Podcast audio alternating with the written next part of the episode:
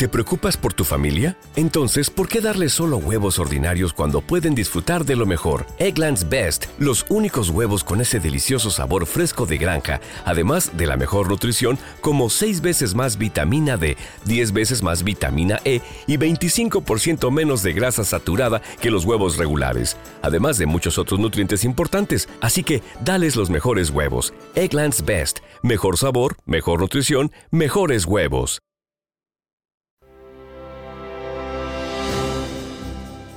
En Es Radio, en Casa de Herrero, con Luis Herrero.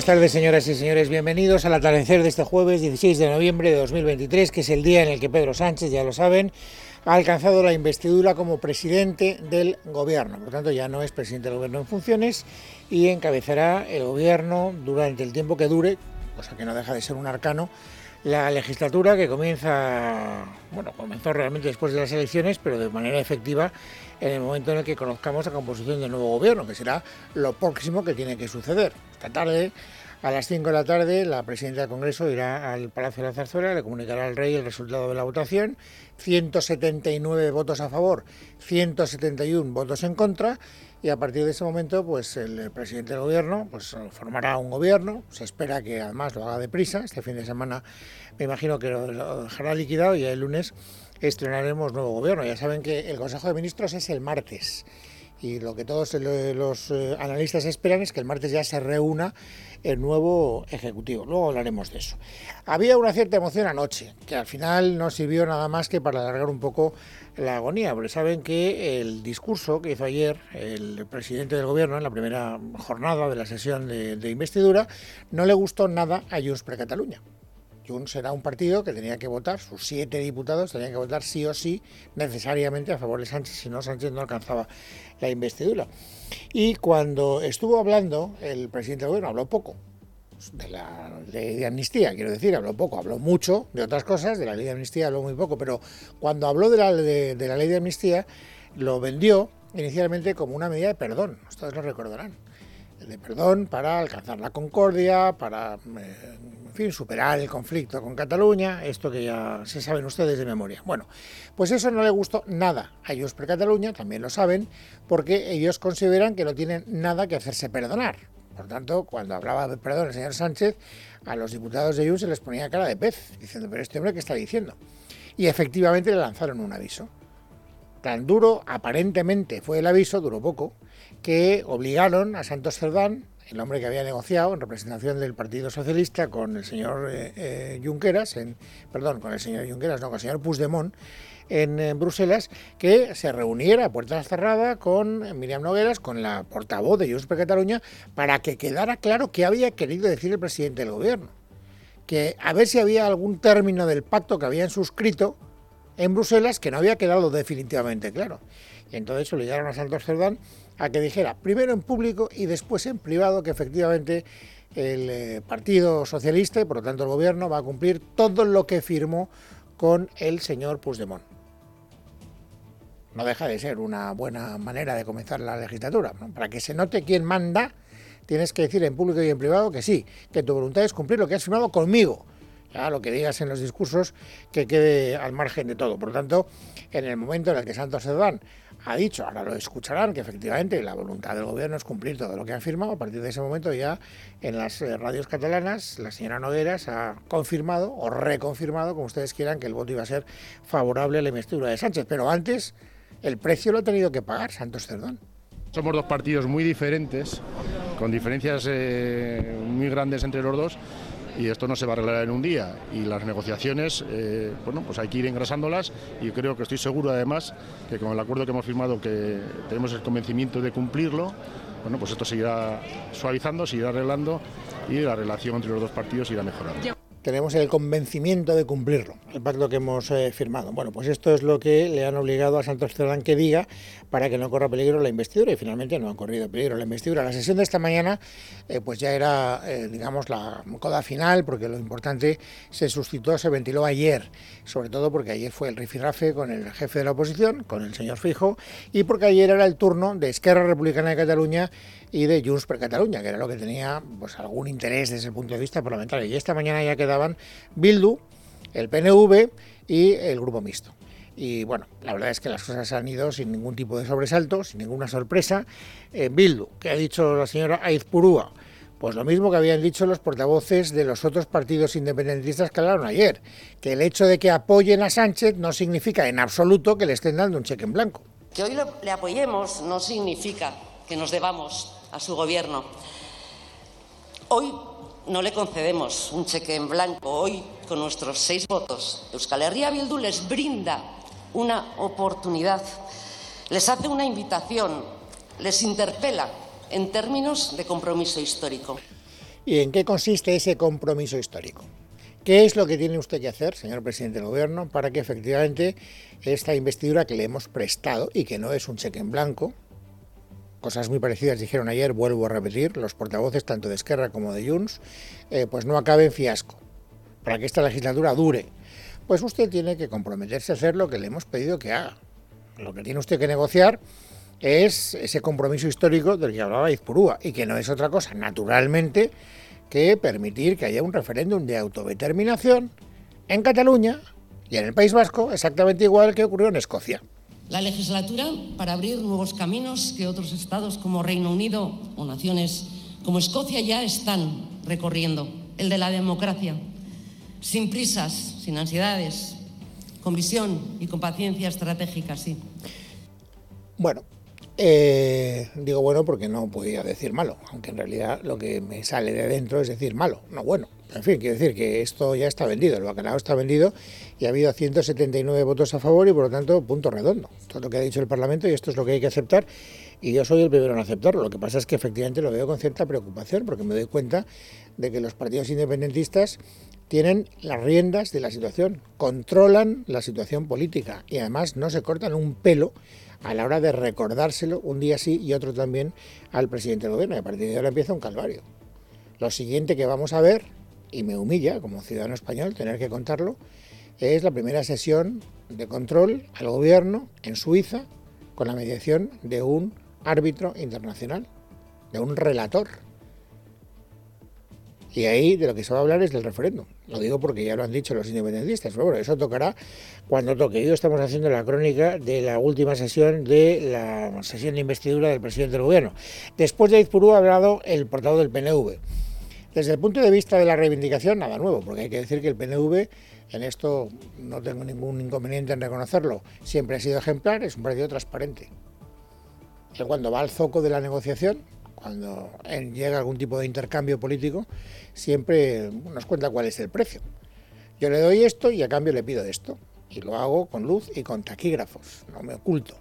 No así como, por ejemplo, el pacto que han suscrito en el gobierno con Bildu, que nadie sabe en qué consiste ese pacto encapuchado al que hacía referencia yo creo que con feliz eh, expresión ayer el señor Feijóo, el jefe de la oposición. Con Aitor Esteban, es decir, con el presidente del PNV sí que sabemos cuál ha sido la transacción fundamental, aparte de dinero y aparte de, en fin, transferencias eh, del Estatuto de Guernica, ellos lo que quieren es el reconocimiento de Euskadi como nación. Ya veremos cómo lo concede ¿eh? el gobierno, porque para eso tiene que contravenir la doctrina sentada por sentencias del Tribunal Constitucional, pero bueno, este gobierno, dice que tiene recursos para casi todo. Lo más curioso del discurso de Aitor Esteban no es eh, que nos haya recordado que efectivamente ha acordado con el gobierno que Euskadi tenga un reconocimiento como nación, sino que gran parte del discurso de Aitor Esteban ha estado dedicado a forcejear, parlamentariamente hablando, con el Partido Popular. Saben ustedes que ayer el señor Feijóo le dijo a Aitor Esteban, le dijo al PNV, que le sorprendía mucho que el PNV se prestara a formar parte de un gobierno progresista, porque desde el punto de vista ideológico el PNV nunca ha sido progresista. Entonces hizo una broma. ¿Qué pasa? ¿Que han cambiado ustedes el tractor por la hoz y el martillo? Respuesta hoy de Héctor Esteban, pero no mirando a Sánchez, mirando a Feijó. Ah, y señor Feijó, señor Feijó, que ayer me habló otra vez de tractores, quejándose de que yo no quería el suyo a ver si diciéndoselo como hacía con Mariano, con una rima consonante y otra sonante, consigo que lo entienda. Alberto, tu tractor tiene gripado el motor por usar aceite box. Bueno, pues eso es lo que ha querido dejar eh, el señor Héctor Esteban como pieza parlamentaria, como perla de su discurso. Y también nos ha amagado con darnos a conocer algún día lo que en las conversaciones bilaterales que tuvieron entre el Partido Popular y el PNV cuando el candidato a la presidencia del gobierno era Feijóo. Saben que antes de esta investidura hubo una fallida protagonizada por el presidente del Partido Popular y durante la negociación de esa investidura fallida se produjeron conversaciones entre el Partido Popular y el PNV. Bueno, pues Aitor Esteban hoy nos ha dicho que a lo mejor, tal vez, quién sabe, algún día nos cuenta lo que el Partido Popular le ofreció en esas conversaciones. Algún día, algún día igual Quizá contaré lo que nos llegaron a ofrecer hace un par de meses. Iba a ser llamativo.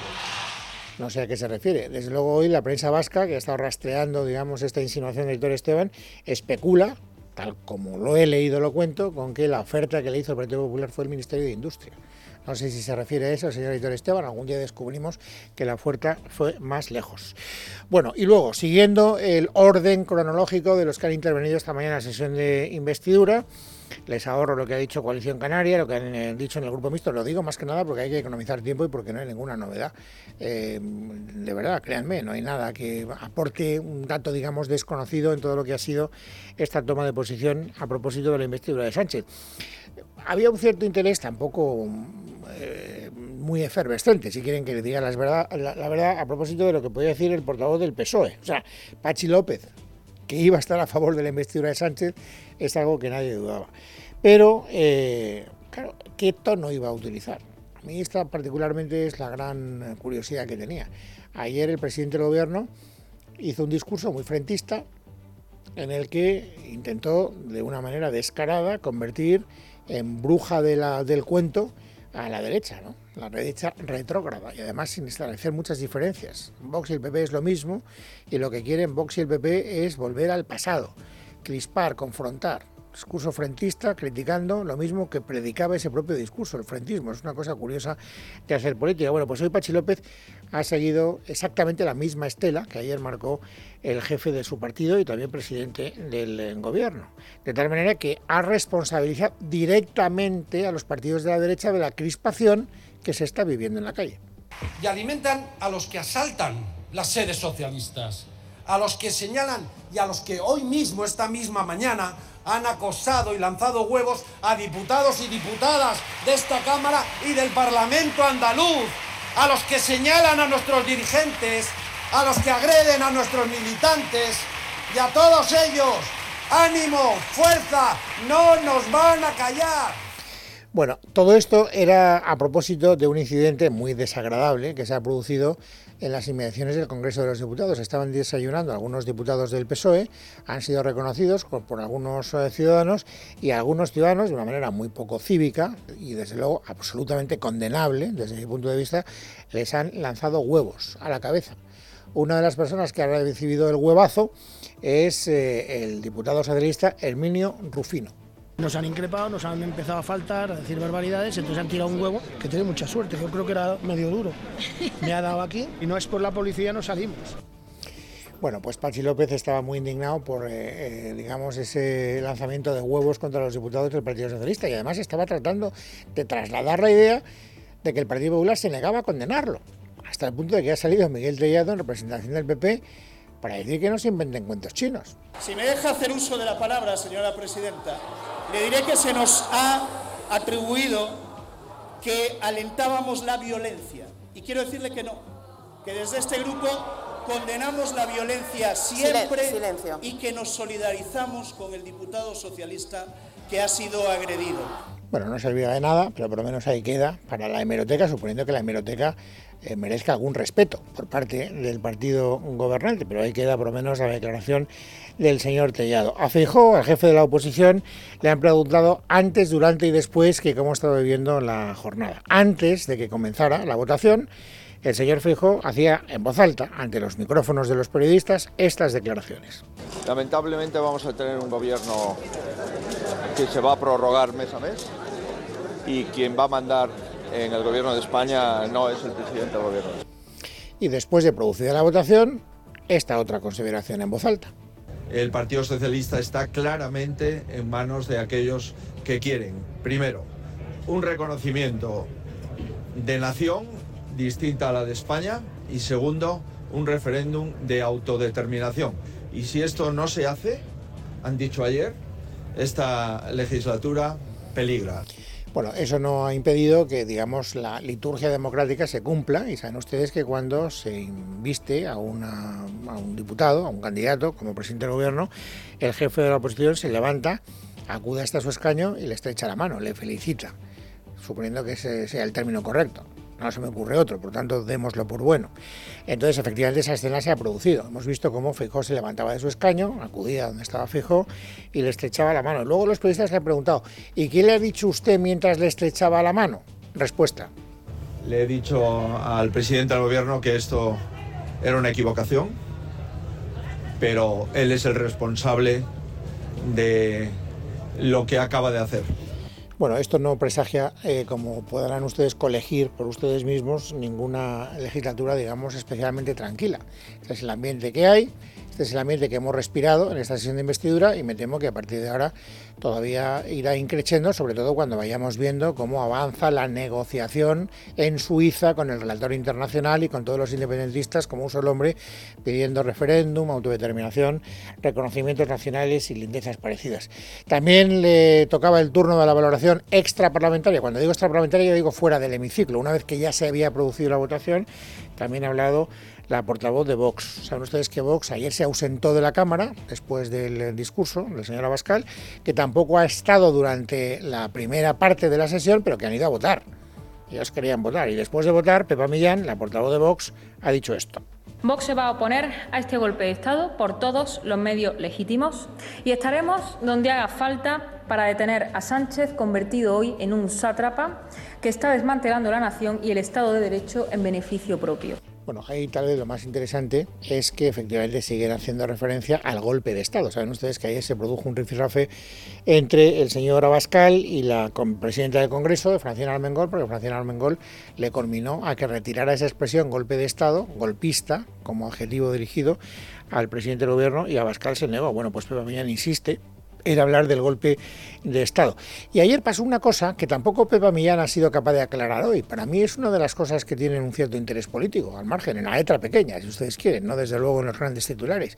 Hubo un momento en el que Abascal, dirigiéndose a Fijó, no dirigiéndose a Sánchez, le dijo que había que llegar a un acuerdo en todos aquellos lugares donde gobernaban juntos para impedir que se tramitara la ley de amnistía y para hacer eh, todo lo posible para que estos planes del presidente del gobierno no prosperaran. Porque de lo contrario, y esto a mí me sonó amenaza, pues se verían en la obligación de romper los pactos que tienen con Vox.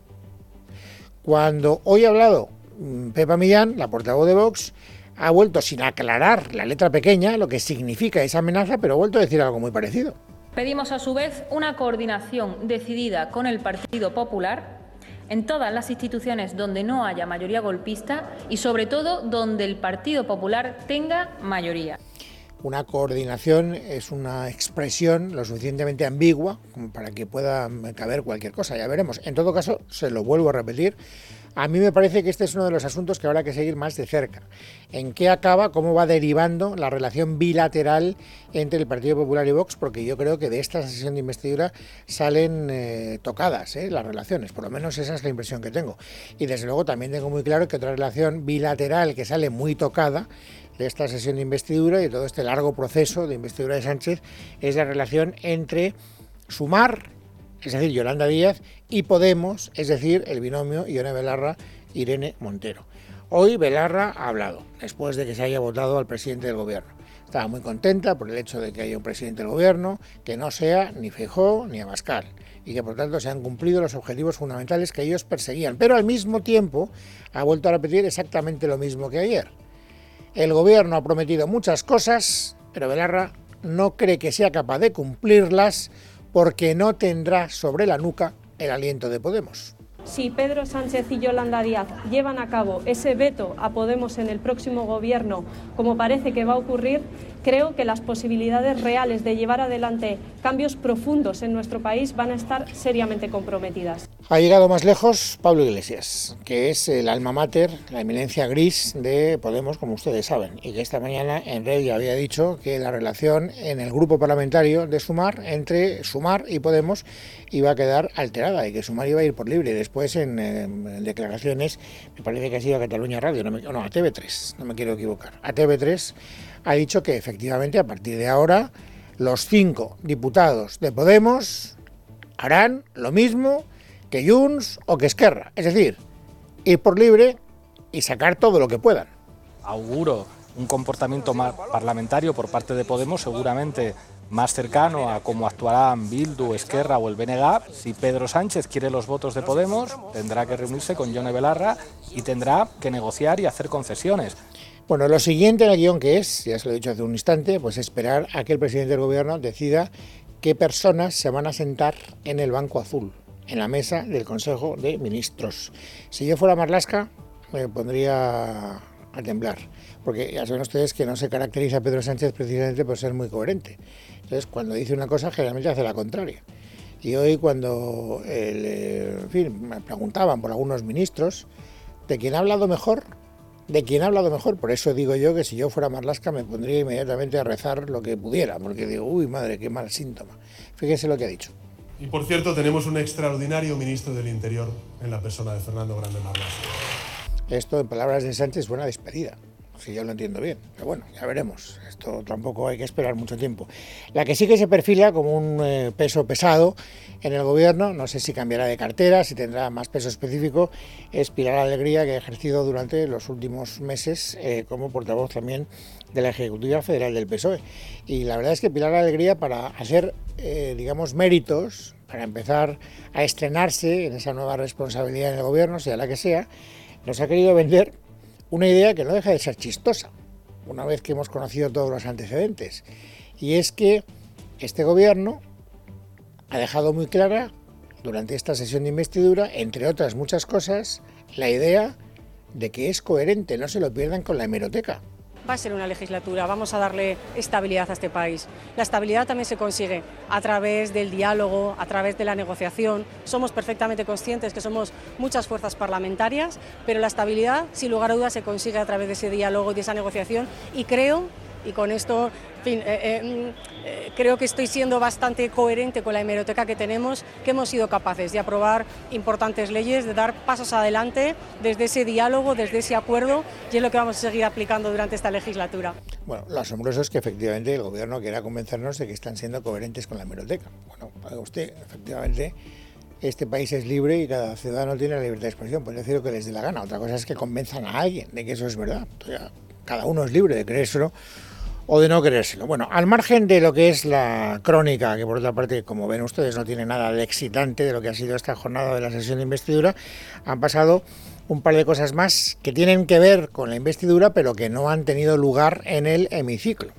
Lo primero que ha ocurrido es que en la sesión de control al gobierno de Madrid, el Partido Socialista madrileño le ha exigido a Isabel Díaz Ayuso que rectifique lo que ayer dijo desde la tribuna de invitados del Congreso de los Diputados. Saben ustedes que en un momento determinado Sánchez acusó a Feijóo de haber encubierto casos de corrupción como el que protagonizó Isabel Díaz Ayuso. Momento en el que Isabel Díaz Ayuso musitó entre dientes con toda claridad, hijo de puta. Tampoco lo ha negado. Primero se nos hizo creer en una especie de alarde sarcástico que había dicho que le gustaba la fruta. Luego reconoció que efectivamente había dicho lo mínimo que se merecía el eh, señor Sánchez, que lo había dicho para sus adentros, cosa que por otra parte es verdad. Bueno, pues a propósito de esta anécdota parlamentaria, hoy en la sesión de control en Madrid ha pasado lo que nos cuenta Paloma Cuevas. Como era previsible, la sesión de control al gobierno madrileño ha sido bronca y ha estado marcada por la respuesta de la presidenta de la Comunidad de Madrid, Pedro Sánchez, en el debate de investidura. Ese ya famoso me gusta la fruta, casi convertido en un lema. El portavoz socialista Juan Lobato le exigía a Isabel Díaz Ayuso que pidiera perdón a Pedro Sánchez y la presidenta madrileña se reafirmaba en sus palabras. Escuchamos a ambos. Lo único mínimamente digno que puede hacer usted hoy aquí es pedirle perdón al presidente del gobierno por haberle insultado se está pasando otro pueblo, señora Ayuso. ¿Se cree, ¿Se cree que, hay, que hay mucho camino entre mentar a la madre de alguien e incentivar a que haya agresiones físicas? A lo mejor ustedes, que ya tragan con todo, harían otra cosa. Pero yo para mis adentros, sí, lo dije. Dije, me gusta la fruta. Si yo en esa tribuna de oradores aprovecho e insulto a su familia, lo mínimo es que usted diga por abajo, al menos, me gusta la fruta. Asunto que también marcaba el rifirrafe entre la portavoz de Más Madrid, Mónica García, e Isabel Díaz Ayuso. Es usted la que le dio una mordida a su hermano. Y ahora si quiere, insúlteme a mí también, insúltenos a todos los que vamos a denunciar su corrupción. Alégrense. Es un gran día para España. Vamos a ver cómo personas que han cometido graves delitos van a irse a su casa amnistiados.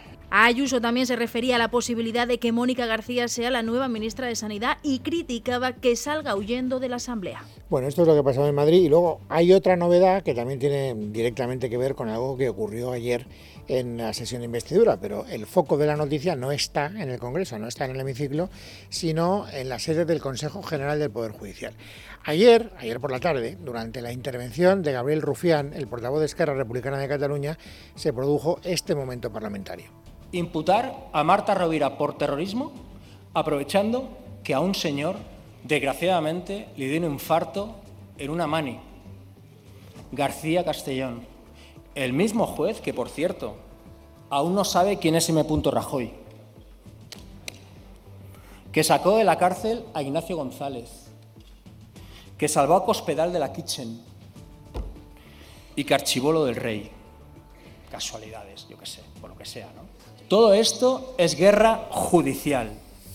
O sea, Lofer, no deja de ser sorprendente que aquí la presidenta del Congreso de los Diputados tampoco hiciera ninguna demanda de intervenir. O sea, se puede decir, eh, o sea, mejor dicho, no se puede decir lo de golpe, pero sí se puede permitir perfectamente, y no pasa absolutamente nada, que un diputado acuse a un juez de la Audiencia Nacional de practicar la guerra sucia y, por lo tanto, de romper las reglas del juego.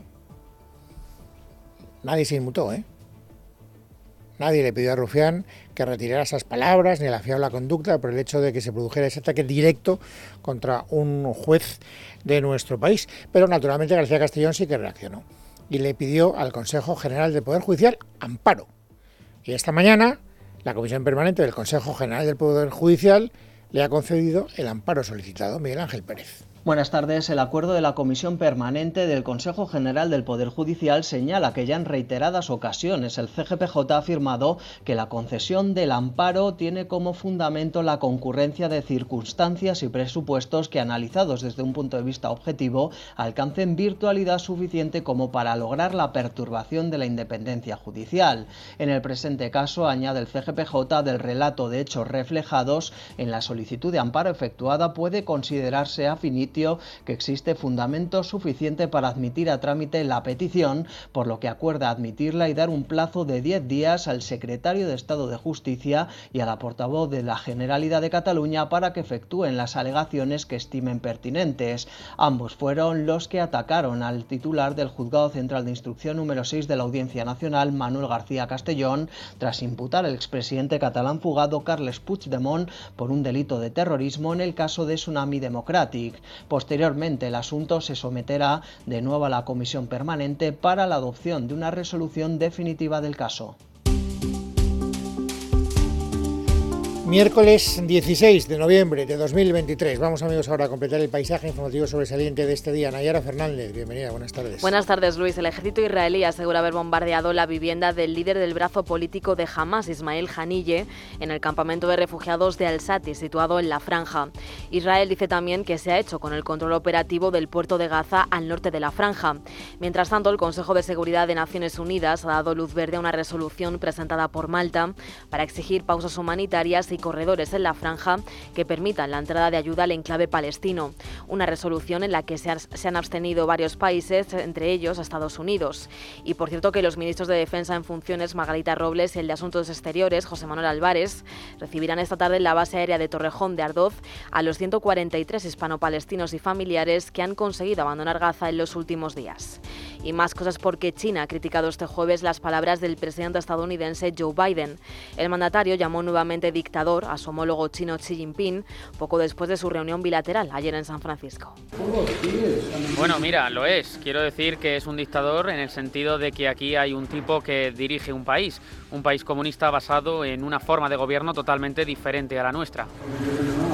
Desde el gobierno chino califican esa afirmación de Biden de extremadamente errónea y dicen que constituye un acto político irresponsable. Antes de pronunciar esas palabras, Biden y Xi acordaron ayer establecer las comunicaciones entre sus Fuerzas Armadas después de que éstas se rompieran hace más de un año tras la visita de la entonces presidenta de la Cámara de Representantes estadounidense Nancy Pelosi a la isla de Taiwán. Y España ya es el país de la Unión Europea en el que más ha subido la presión fiscal desde la pandemia.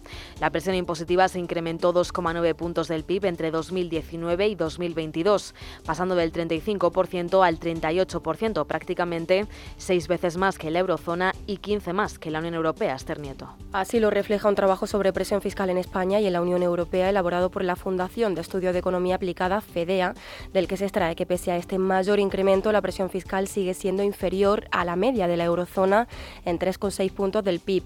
Este aumento de la presión fiscal se debió tanto a una mayor imposición sobre la renta como a la mayor imposición indirecta, fruto del crecimiento de la recaudación por IVA y por el exponencial aumento de las cotizaciones sociales.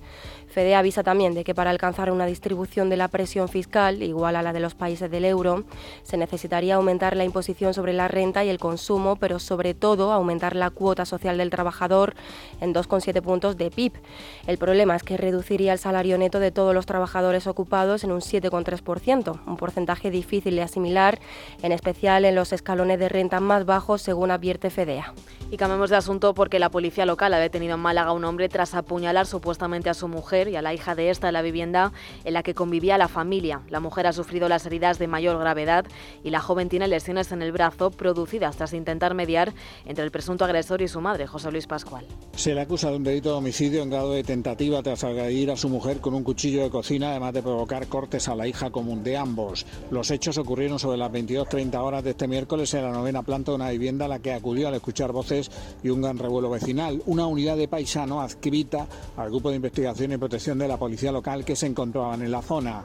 Los policías locales se dirigieron hasta el inmueble en cuestión situado en el paraje Aranzazu, pudiendo oír gritos que venían desde el interior, accediendo desde dentro y aprovechando que la puerta se encontraba abierta y localizando en una de las habitaciones a la víctima tumbada boca abajo, y manchada de sangre, y junto a la misma el individuo con un cuchillo forcejeando con su hija, dirigiéndose hacia él y logrando desarmarlo.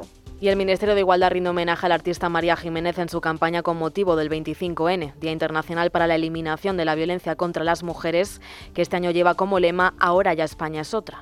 Se acabó. Porque yo me lo propuse y sufrí. Varias mujeres, incluida una niña vestida con la camiseta de la selección de fútbol española, interpretan la canción de Jiménez Se acabó, un vídeo con el que desde Igualdad pretenden mostrar el cambio, dicen, que ha experimentado la sociedad española a lo largo de los años en cuanto a la impunidad de la violencia de género. Y Sevilla ya está lista para una noche inolvidable. Por primera vez en la historia, los premios Latin Grammys se celebran fuera de Estados Unidos, en la capital hispalense. Artistas como Rosalía, Shakira, Camilo Bizarra parten como favoritos de cara a esta gala de premios musicales que se va a celebrar en el Palacio de Exposiciones y Congresos de Sevilla. En total serán 56 galardones que se repartirán en dos galas diferentes, una esta tarde y otra a partir de las diez y media de la noche.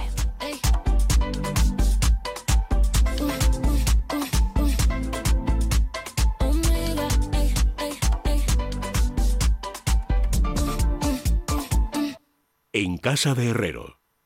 Es Radio.